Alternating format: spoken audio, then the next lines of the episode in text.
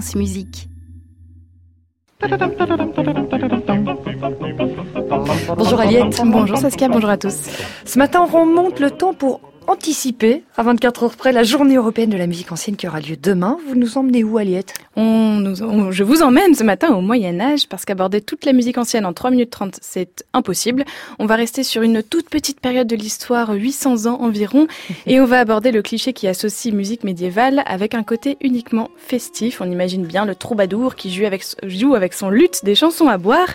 Ce n'est pas faux, certaines musiques du Moyen-Âge célèbrent allègrement bonne bouffe, plaisir de la chair et passion pour le vin. Je crois que Clément Mao Takash, je l'imagine très bien. Voilà, le petit troubadour avec son luth. Mais c'est aussi une musique qui parle beaucoup d'amour. Cette époque nous livre les premières traces écrites des chansons amoureuses. Alors profitons-en pour explorer le romantisme version troubadour ou plutôt version troubaïrite.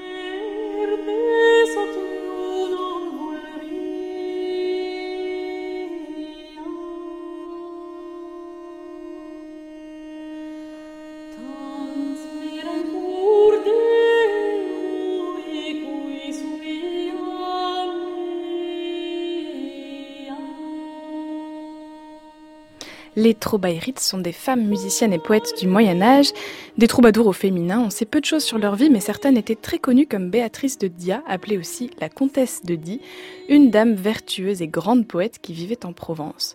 Nous sommes en train d'écouter une de ses chansons, A chantar me deso que non volria. Je chanterai ce que j'aurais voulu ne jamais chanter. C'est un poème lyrique très populaire car c'est la seule partition de cette période composée par une femme qui a été conservée. C'est très rare, précieux de pouvoir entendre cette musique et connaître les paroles qui sont à l'origine en vieux provençal, mais je vais les lire un extrait traduit. J'envoie cette chanson vers vous afin qu'elle soit mon messager.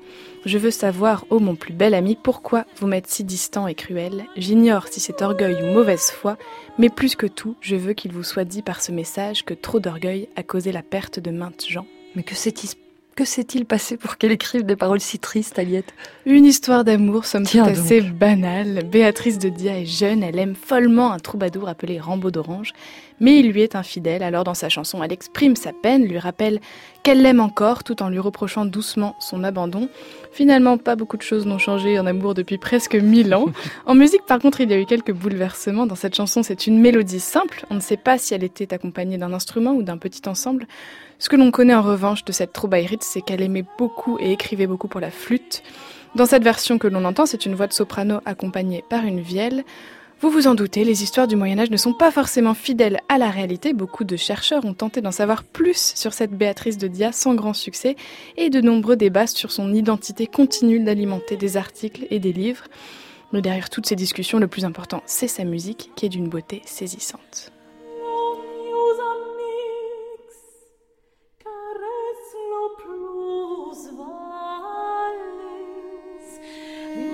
mis.